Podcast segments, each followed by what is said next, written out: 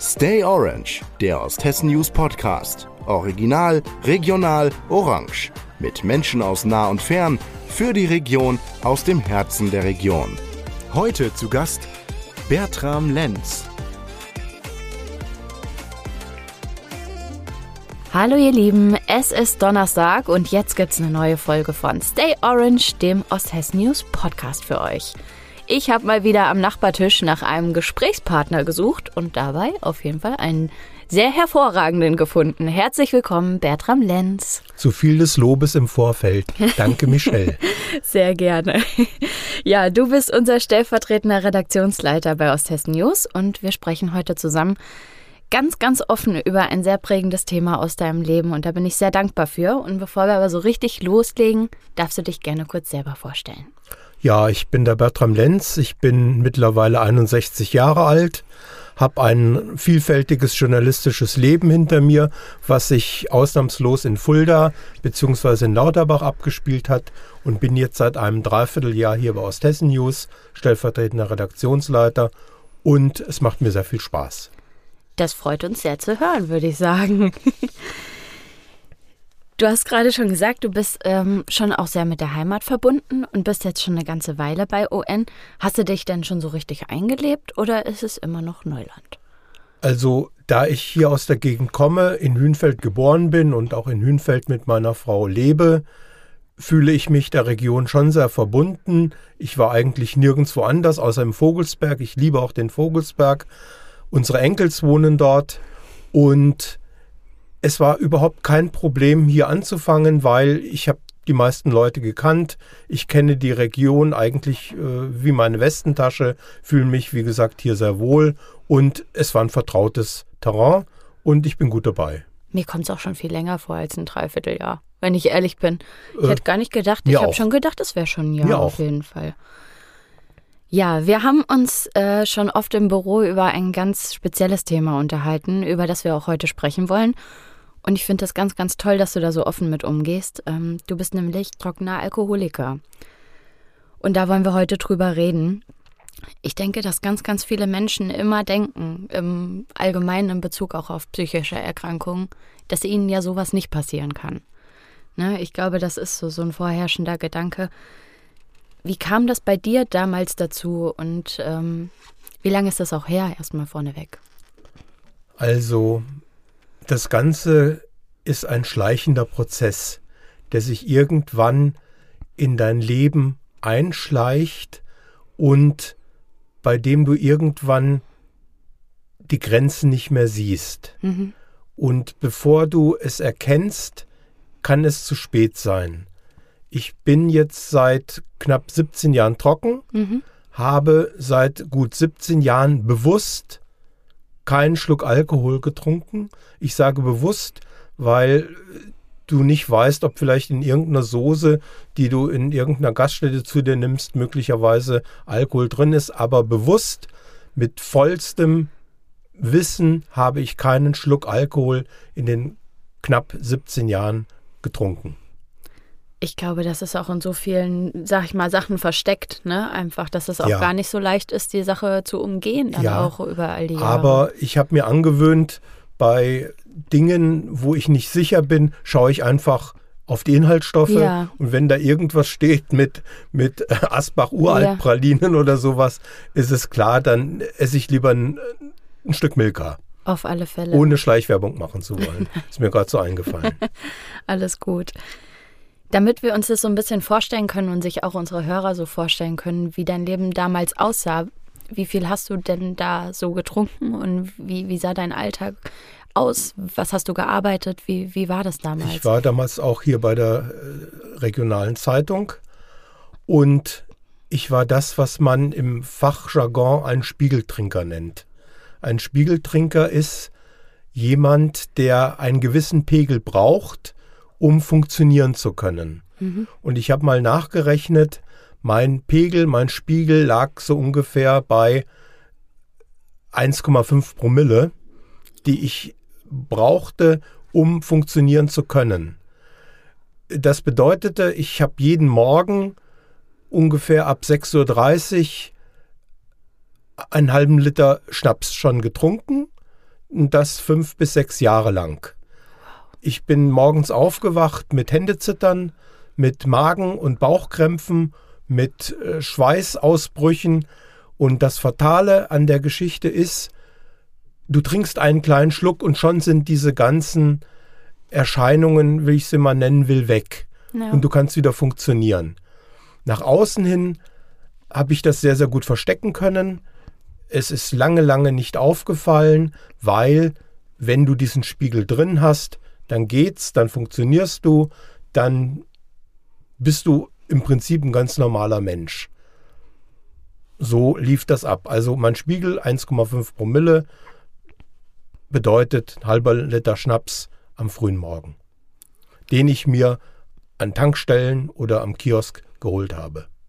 Und dann konntest du aber deinen Alltag schon in Anführungszeichen, sag ich mal, normal bestreiten. So. Ich konnte den Alltag ganz normal bestreiten. Im Vorfeld des Gespräches habe ich mal in meinen Aufzeichnungen geblättert und da ist mir vieles wieder so direkt vor Augen gekommen. Mhm. Ich konnte den Alltag normal bestreiten, bis ich um die Mittagszeit gemerkt habe, oh, es fängt langsam wieder an zu zittern. Ja. Da bin ich unter Vorwänden ich muss mir mal ein Brötchen holen, raus, bin in, in eine Kneipe rein, habe mir ein Wodka runtergekippt und dann ging's wieder. Und am Abend habe ich dann nochmal drei bis vier Flachmänner gebraucht, um einigermaßen durch die Nacht zu kommen. Weil ich hatte immer beständige Angst, äh, wenn der Pegel sinkt, drohen Krampfanfälle. Ja. Und so ein Krampfanfall war für mich ein Horror, eine Horrorvorstellung. Deshalb habe ich immer so einen gewissen Pegel drin gehabt, um einigermaßen fit zu sein. Ja, da hat einem der Körper dann direkt die Grenze aufgezeigt, sag ich mal. Und dann sieht man ja jetzt auch mal an deiner Beschreibung, wie krass das körperliche Verlangen ja. ne, dann nach dem ja. Alkohol einen da auch leitet einfach. Ja, und das ist so, so eine Sache, äh, was ich auch häufig bemängele, dass eigentlich man Suchtberater oder Suchtexperte nur sein kann, wenn man die Sucht selber erlebt hat. Ja. Weil in der Theorie kannst du das niemandem verklickern, wie es dich zerreißt, innerlich zerreißt, wenn der Pegel sinkt, ja. Du, du hast Entzugserscheinungen und das Fatale, wie gesagt, ist der Kreislauf. Du trinkst einen Schluck und gleich geht's dir besser. Ja, ich glaube, da ist auch schwer dann, also, oder ich sag mal, ist ja auch logisch, dann einfach schwer für den Kopf, da einen Ausweg zu finden. Auch. Ja, ja. Wie kam das denn bei dir dazu, dass du dann auch an dem Punkt warst, morgens vor der Arbeit den Alkohol zu trinken? Hat sich das so über Jahre schleppend einge... Es hat sich ganz schleppend eingenistet. Also ich habe okay. angefangen, ganz normal immer mal, also ein Bier zu trinken, ich habe als, als Jugendlicher war so mein, mein liebstes Getränk war Hefeweizen und samstags und samstags abends Jack Daniels. Ja. Da habe ich immer ganz gerne getrunken und da war mit eigentlich die Basis schon gelegt. Und dann hat sich das immer weiter gesteigert. Also meine, meine Getränkepalette ging von Bier über Apfelkorn, Jägermeister bis hin zu Wodka, weil ich war der Annahme, habe ich irgendwo mal gelesen gehabt, Wodka riecht man nicht. Ja, das habe ich auch schon öfter gehört. Ja, im und, Zusammenhang. Und, und, deshalb Wodka verschleiert, aber du siehst es zum Beispiel an den Augen an. Ja. Und was auch für mich eine Rolle gespielt hat, ich habe den Alkohol auch gebraucht, um zur Ruhe zu kommen, um, um runterzukommen, um schlafen zu können, um mich einfach wegzuklinken, auszuklinken. Würdest du denn sagen, dass sich da sage ich mal, in diese Situation, dass du so viel Alkohol auch als Flucht, sage ich mal, benutzt hast, irgendwie dein, deine Lebenssituation gebracht hat oder dass, dass es Probleme waren, die dich so dahin geführt haben oder, oder ist das erst dann ein Problem entstanden dadurch? Sag nee, es, es, waren Probleme, die mich dahin geführt haben. Ja. Es waren verschiedene Aspekte, die mich belastet haben und wo ich einfach krass gesagt zu feige gewesen bin, mich diesen Sachen zu stellen und den Alkohol als Flucht benutzt habe, als, als, als Hilfsmittel, um mich wegzuklinken, auszuklinken. Aber die Probleme waren ja nicht gelöst. Und Nein. das ist, glaube ich, das ist die ganz fatale Geschichte daran. Ich habe auch in der, in den vergangenen Jahren Situationen gehabt, wo ich mir die Frage gestellt habe, würde mir Alkohol jetzt helfen? Mhm. Und das ist eben das Trügerische daran. Alkohol hilft dir für zwei, drei Stunden. Es betäubt einen. Es betäubt. Ja. Aber du wirst wach und die gleiche Situation ist immer noch da. Ja. Sie ist ja nicht gelöst. Und du brauchst dann wieder irgendwas. Ja, man kann dann, glaube ich, gar nicht mehr aufhören irgendwie. Es löst ja die Probleme nicht, aber ich glaube, man, man legt sich so einen Schutzmantel zu, sage ich mal, davor, ne? Oder versteckt sich dann ich, mit dem Alkohol auch davor. Ich wollte noch was ganz Wichtiges sagen, ehe ich das möglicherweise vergesse. Gerne. Das Ganze ist auch ein sowohl körperliches als auch ein Kopfproblem. Ja. Weil ich weiß, es ist auch der Trugschluss, zum einen kontrolliert zu trinken Mhm. Zum anderen, ich mache auch einen Riesenbogen um sogenannte Sachen wie alkoholfreie mhm. Biere, weil es spielt sich im Kopf ab. Nehmen wir mal an, ich gestehe mir zu, ich trinke ein alkoholfreies Bier. Trinke ich, macht nichts. Denke ich mir nach zwei Wochen, ah, das alkoholfreie Bier war okay. Trinke ich nochmal eins oder auch zwei. Dann denke ich mir, das hat nichts gemacht, ich probiere es mal wieder mit dem richtigen Bier. Und schon ja. sind die Schlangen wieder aus ihrem Körbchen mhm. und der Schritt von Bier zu Wodka habe ich alles mitgemacht, ist kurz. Ich war, ich habe mehrere Entgiftungen gemacht, oben im Klinikum. Mhm. Ich habe Rückfälle gebaut. Ich war binnen von fünf Tagen wieder voll drauf. Das glaube ich. Es ich hilft entweder nur ganz oder gar nicht. Ich habe im Zusammenhang jetzt mit der Recherche für die Folge habe ich äh, einen Satz gelesen, der mich da sehr bewegt hat diesbezüglich, weil ich, ich glaube, man kann sich das einfach super schwer vorstellen, wie das ist, wenn immer sowas da ist, von dem man also sich selber schützen muss, sage ich mal, aber das, das nie aufhört und dieses Verlangen, glaube ich, immer wieder innerhalb von mit einem Schnips zurückkommen kann. Ja. Ne, und da stand, ähm, hatte jemand geschrieben, dass äh, man das erst geschafft hat, wenn man tot ist. Also das hört sich hart an, aber Nein. man hat es dann erst geschafft, weil man bis an sein Lebensende immer damit konfrontiert ist, dass äh, man, sage ich mal, mal Alkoholiker war und der Körper auch danach verlangt ne? und ja. dagegen ankämpfen muss. Und du bist nie außer Gefahr. Ja deshalb, äh, ich sage von mir trockener Alkoholiker, aber ich sage auch von mir, ich bin Alkoholiker. Du mhm. bist im Prinzip, insofern ist der Satz richtig, dein ganzes Leben lang Alkoholiker, ja. weil du nimmst einen Schluck und, und du bist, kannst bald wieder drauf sein. Ich finde es halt auch, oder stell es mir super schwer vor, auch allgemein jetzt in der Gesellschaft so, es geht ja jeder davon aus, dass jeder trinkt. Ne? Zum Beispiel, also ich bin auch ein Mensch, der nicht so oft Alkohol trinkt, weil ich brauche das einfach nicht, mhm. kann auch so auftreten oder so, ne? also wenn man unterwegs ist. Aber man ist entweder immer der Fahrer, man ist schwanger als Frau grundsätzlich oder man ist irgendwie ein Spielverderber so. Und ich stelle, also das ist jetzt meine Situation, bei mir ist es entspannt, weil ich sage dann fünf Takte dazu, ne? Aber ich stelle mir das gar nicht leicht vor, wenn man dann auch auf die Weise, sage ich mal, immer wieder von Menschen konfrontiert wird, die vielleicht gar nicht wissen, dass man ähm, trockener Alkoholiker ist. Wie ist Gut, das für dich? In meiner Umgebung wissen das sehr, sehr viele. Mhm. Und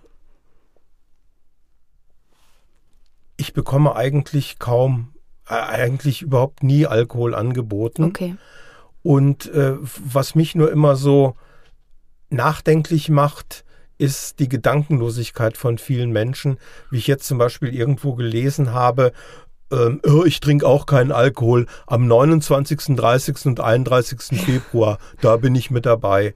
Ja, äh, ich, ich lasse den Leuten ihren Traurig, Spaß. aber, aber äh, jemand, der schon mal in so einer Situation gewesen ist, der wünscht sich eigentlich nicht, äh, so, so, ein Leben zu haben ja. mit, mit Alkoholabhängigkeit auf alle Fälle. Ich finde halt, es ist so äh, gesellschaftsfähig geworden, auch irgendwie viel zu trinken, sage ich mal, und regelmäßig zu trinken. Ja. So viele Leute trinken zum Beispiel jeden Tag ein Glas Wein oder so.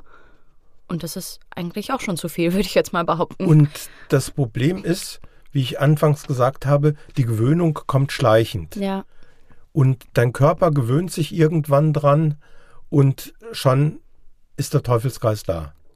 Kann sein, muss nicht sein, aber es war halt bei mir so der Fall.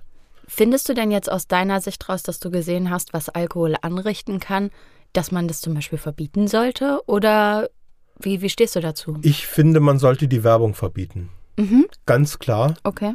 Weil ich weiß, was Alkohol anrichten kann, Ja. was Alkohol auch in Familien anrichten kann, was Alkohol in Ehen anrichten kann. Und ich muss sagen, ich bin eigentlich erstaunt darüber, dass ich gesundheitlich so daraus gekommen bin. Ja, ich glaube, das, das kann auch ganz große Schäden anrichten, Es kann ganz große Schäden anrichten. Ein, ein Beispiel ist, äh, einige Ältere kennen ihn vielleicht noch, Harald Junke, Mhm. der äh, frühere begnadeter Showmaster, hat auch gesoffen wie ein Loch und der hat das Korsakow-Syndrom bekommen. Der ist von einem Tag auf den anderen Kind geworden und Okay, äh, wow. Dessen Hirnzellen waren Ja. weg und der ist gestorben. Insofern, ich bin Heftig, eigentlich Ja. froh und dankbar, dass ich einigermaßen gut aus dieser ganzen Sache rausgekommen bin. Auf alle Fälle. Du hast eben kurz angesprochen und ähm, wir hatten ja vorhin schon auch über die Arbeit gesprochen, hast gesagt, dass du das da eigentlich gut verheimlichen könnt, konntest, sage ich mal. Aber zu Hause, bei Familie und Freunden, sage ich mal, ist es, denke ich, eine andere Hausnummer. Wie, wie war das damals? Wie hat deine Familie da auch reagiert? Also meiner früheren Frau ist es, glaube ich, so langsam bewusst geworden. Mhm. Und sie hatte mich zumindest, ich habe zwei Therapien gemacht.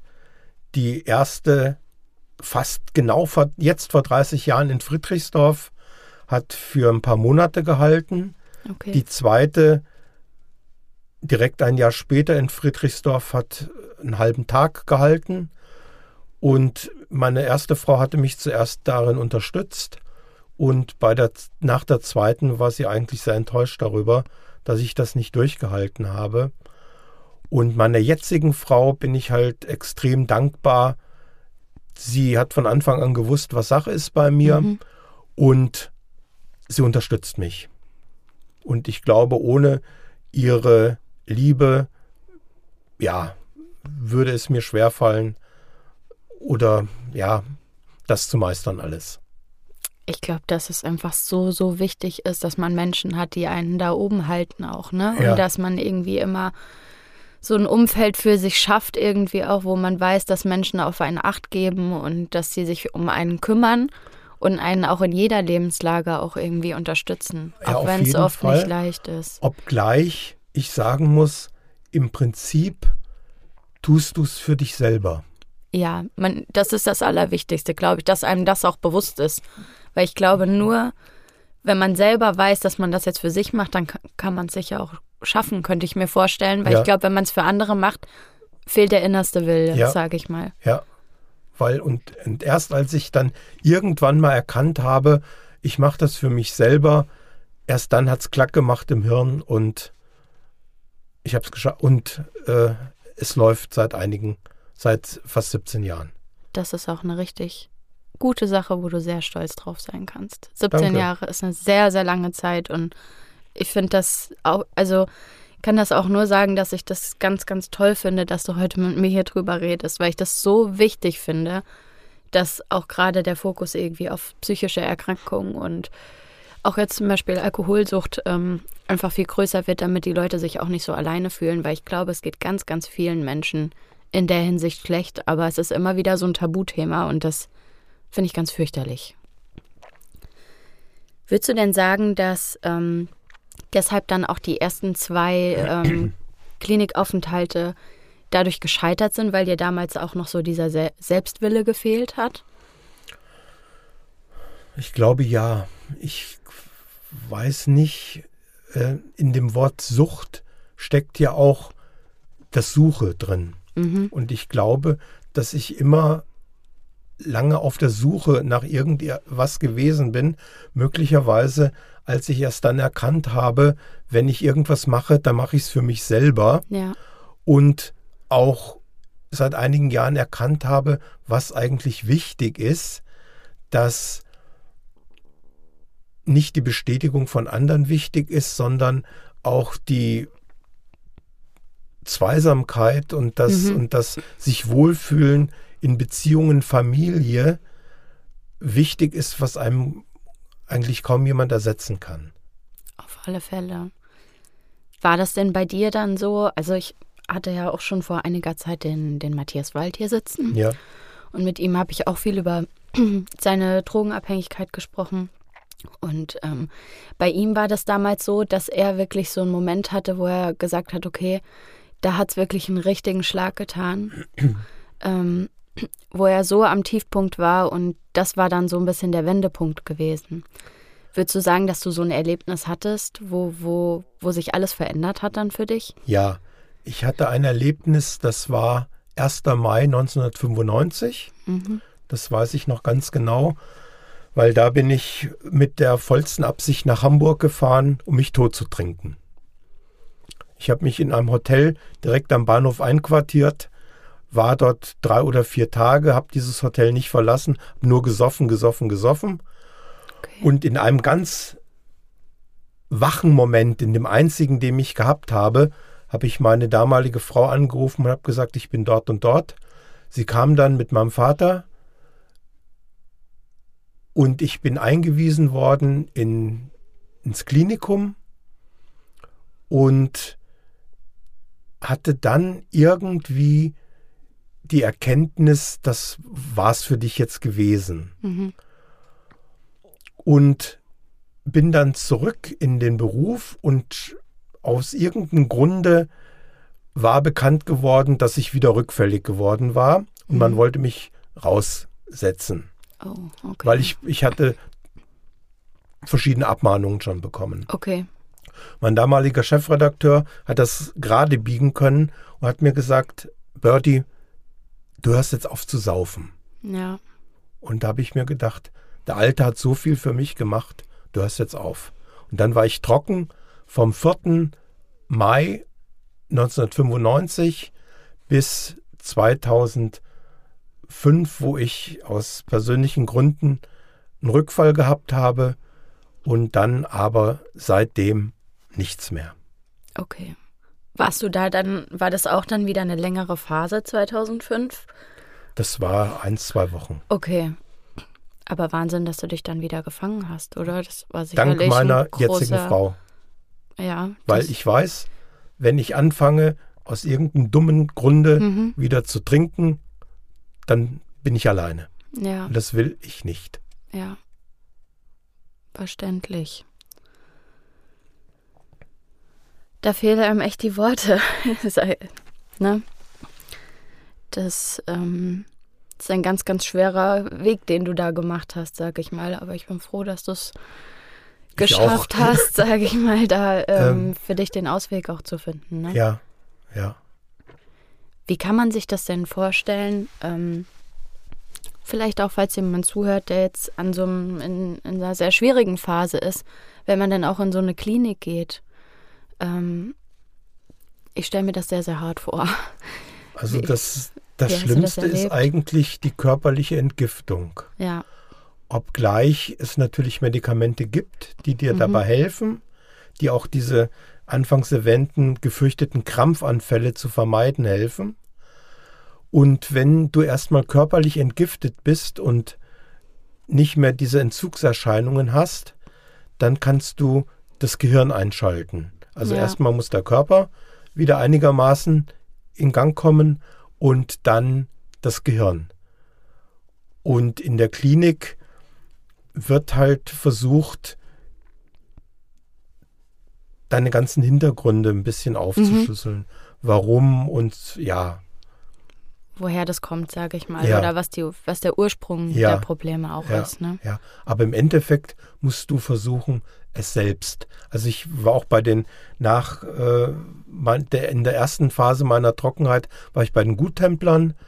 einmal im, in der Woche mhm. so Gesprächskreis und da war ich ein paar Jahre, aber dann habe ich mich für mich gut und gefestigt gefühlt und bin dann rausgetreten, habe aber gute Kontakte zu Matthias Wald. Ja. Und äh, mit dem ich auch sehr befreundet bin, ist der Bernd Tränhardt mhm. aus Köln. Der ist auch Suchtberater, Suchtexperte und auch gleich, glaube ich, seit 22 Jahren trocken. Und wir halten über, über Facebook losen Kontakt und ähm, ja, das ist so, so, so ein kleines Netzwerk. Aber ich glaube, es tut einem auch immer gut, wenn man einfach nicht äh, sieht, dass man nicht alleine damit ist. Ja, auf ne? jeden Fall. Ne, weil ich glaube, immer wenn wenn man in so einer schwierigen Lage irgendwie ist, dann fühlt man sich manchmal wie so ein kleiner Alien, der ganz alleine irgendwie ist. Alien Bertram, ja. Ja, ne, sag ja, ich mal so, in, in jeglicher Hinsicht, sage ich mal, wenn man, wenn man ganz tief irgendwie in, in Problemen steckt und fühlt sich, glaube ich, auch manchmal so, als wenn man der Einzige, der so verloren ist irgendwie. Ja. Und dann tut es gut zu sehen, ähm, dass man damit nicht alleine ist und dass auch andere Leute manchmal Schwierigkeiten im Leben haben und das nicht immer leicht ist, so wie es kommt. Es fällt schwer, das einzugestehen, aber wenn man sich mal klar darüber geworden ist, ist es eigentlich einfach. Also ja. für mich ist es einfach, es ist für mich überhaupt gar kein Thema, keinen Alkohol zu trinken. Ja. Ja. ja. Und ich habe auch nichts dagegen, wenn ich irgendwo in Gesellschaft bin oder, oder bei einem Essen oder irgendwas und Menschen um mich herum trinken Alkohol. Mhm. Habe ich keine Probleme mit, weil warum sollen die Menschen, die damit umgehen können, auf Alkohol verzichten müssen, nur weil ich damit nicht okay. umgehen kann oder ja. umgehen konnte? Auf alle Fälle. Ich trinke halt nichts. Ich, ich trinke meine, meine Sprite oder, ja. oder eine Cola oder ein Wasser und äh, es schaut mich auch niemand blöd an. Oft ist es ja manchmal schwierig, irgendwie so im Umgang mit den Mitmenschen, gerade wenn irgendwie eine gewisse Thematik oder so vorliegt und es gibt viele Leute, die sehr forsch sind. Würdest du denn sagen, dass es irgendwie so gewisse Umgangsregeln gibt, die du dir wünschen würdest, wie Menschen, sag ich jetzt auch mal, mit trockenen Alkoholikern umgehen? Oder gibt es da auch so dreiste Menschen, die irgendwie blöde Sachen sagen, sag ich mal? Oder, oder hält sich das echt in Grenzen? Das hält sich in meinen Augen vollkommen in Grenzen. Mhm und äh, Menschen, die, also ich habe es noch nicht erlebt, dass Menschen zwanghaft versuchen wollten, mir irgendwie Alkohol aufzudrängen. Okay. Ja, aber ist ja gut, auf alle Fälle. Ja. Weil ja. es gibt ja, also es ist manchmal nicht so leicht, sag ich mal. Ich weiß und ne? ich, ich weiß es von mir, wenn mir jemand dann zu extrem zwanghaft nahe kommt, ja. mache ich zu und knallt dann irgendwas zurück. Ja, okay, aber das, da muss man auch seinen aber Weg irgendwie mitfinden, sage ich. Stehe da drüber. Das ist auf jeden Fall sehr, sehr gut. Würdest du denn sagen, ähm, es gibt irgendwas, was dir in deinem Leben, was dir der Alkohol eigentlich so für immer genommen hat? Das Problem ist, Alkohol ist zunächst ja ein Mittel, um sich besser zu fühlen. Mhm. Es gibt ja, also Alkohol ist, ist ja ein Genussmittel, in Maßen genossen ist es vollkommen in Ordnung. Nur wenn die andere Seite überhand nimmt, wird schlecht. Ja. Was mir der Alkohol genommen hat, ich glaube, der Alkohol hat mir eher was gegeben. Okay. Nämlich Selbstbewusstsein mhm. und, und Stärke. Ja. Und auch die Möglichkeit, Probleme auf eine andere Art zu lösen, als nach einer Flasche zu greifen. Ich glaube, man lernt einfach super viel über sich selber ja. auch und, und, um den Umgang, wie man selber mit Dingen umgeht, ja. sage ich mal. Ne, ganz ja. neue Wege, wo man sich vielleicht sonst auch gar nicht so mit beschäftigt irgendwie. Insofern kann ich jetzt doch, der Alkohol hat mir was genommen. Der Alkohol hat mir sechs oder sieben Jahre genommen, weil in den sechs oder sieben Jahren, wo ich voll drauf war, habe ich viel von meiner Umgebung eigentlich gar nicht mitbekommen. So vorbeigezogen. Ich, vorbeigezogen. Ich ja. habe ja immer, immer in einer, in einer Promillewolke gelebt ja. und war eigentlich gar nicht da. Ja. Das hat mir der Alkohol genommen. Die Jahre 87 bis 94 das hat mir der Alkohol genommen, ja. Das ist ein hoher Preis. Ja. Zeit ist so kostbar, ne? Aber ich bin da noch. Ja, das ist das Allerwichtigste. Das ist das Alleroberwichtigste. Was würdest du denn jemandem raten, der vielleicht gerade selber mittendrin in so einer ganz großen Krise steckt, sage ich mal, und irgendwie nicht so ganz den Ausweg sieht? Und der meint, er könnte abhängig sein, oder? Ja, zum Beispiel, wenn jetzt jemand ein Alkoholproblem hat. Ich würde zuallererst mal versuchen, mit dem Hausarzt zu reden. Und dann würde ich versuchen, Hilfe bei einer Gruppe zu finden. Da gibt es die Guttempler, da gibt es die anonymen Alkoholiker, ja. die der Freundeskreis, die alle wöchentlich irgendwo Versammlungen haben. Und da würde ich einfach mal hingehen, weil da gibt es Menschen, die das gleiche mitgemacht haben und die einem zuhören und die einem auch einen Rat geben können. Ich glaube, das ist vielleicht auch sage ich mal, ein einfacher Weg, weil es ja leider sehr, sehr schwer ist, auch zum Beispiel Therapieplätze zu bekommen. Extrem schwer. Also ähm, ja. ich spreche da aus eigener Erfahrung. Ich gehe da auch offen mit um, aber ich war selber jetzt auch ein Jahr in Therapie und das war äh, so schwer überhaupt einen Platz zu bekommen. Und ich glaube, dass sowas auch ganz, ganz schwierig ist, wenn man gerade in so einer großen Krise ist, sage ich mal, sich dann noch auf 87 Wartelisten schreiben zu lassen. Das sind so viele Hürden, die man in dem Moment, glaube ja. ich, oft nicht nehmen kann. So. Also damals in 93 war das noch, noch ein bisschen einfacher. Ich ja. war damals beim, beim Kreisgesundheitsamt, habe gesagt, was soll ich machen?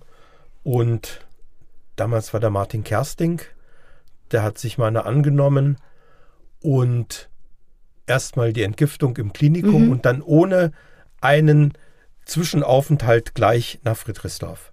Okay, ja, aber es ist auch, glaube ich, wichtig, dass man direkt ja, anknüpft, ja. Ne? gar nicht erst in Versuchungen nein, irgendwie bringen nein. oder das da normale damals Leben. auch hingefahren und ja. ja, damals war ich dreieinhalb Monate dort. Ja. Fast, ja, jetzt genau vor 30 Jahren, Anfang Februar 93 bis Mitte April 93. Wahnsinn. Vor 30 Jahren, ja. Lange, lange her, auf jeden Fall. Gibt es denn noch was, was du gerne loswerden möchtest? Vielleicht in dem Zusammenhang. Ich hoffe, dass alle, die in ähnlichen Situationen stehen, es schaffen, den Alkohol zu besiegen. Und es gibt da einige Grundsätze. Ich mag da nicht alle zitieren, aber auch wenn sie abgedroschen klingen, sie haben doch viel Wahres. Das eine ist, immer das erste Glas stehen lassen. Mhm. Und der andere Satz ist, jeder Tag muss eigentlich neu da gewonnen werden. Ist ein Fortschritt und ein ja. Gewinn, sage ja. also sage ich mal. Ja, ne? also eine neue Herausforderung. Jeder Tag, jeder ist, Tag ist eine ist Herausforderung und jeden Tag, wo du abends ins Bett gehst und sagst, wieder nichts getrunken, ist ein gewonnener Tag. Auf alle Fälle. Auf alle Fälle. Ja, lieber Bertram, ich danke dir für deine Offenheit ähm, und hoffe, dass du vielleicht dem einen oder anderen damit die Augen öffnen konntest und auch für das Thema einfach sensibilisiert hast, sage ich mal. Und dass wir es vielleicht ein bisschen schaffen, das mehr aus der Tabuzone rauszuholen. Weil es jedem mal schlecht gehen kann und weil jeder mal in einer ganz, ganz schlimmen Krise im Leben stecken kann und es aber hoffentlich auch ganz, ganz viele rausschaffen. Und ähm, ja, da den Absprung schaffen und sich fürs Leben entscheiden. Ich danke dir für das gute Gespräch und für die Möglichkeit, mich ein bisschen hier fort, also darzustellen und äh, vielleicht mal ist es ja ein gutes Beispiel für andere, mir nachzugehen. Da gehe ich ganz, ganz schwer von aus. Vielen, vielen Dank. Thanks. Ja, wir sind äh, schon wieder am Ende angekommen und sagen erstmal Tschüss für heute. Eine neue Folge, die gibt es nächste Woche Donnerstag für euch. Und bis dahin bleibt alle schön gesund, denn das ist das Allerwichtigste. Macht's gut.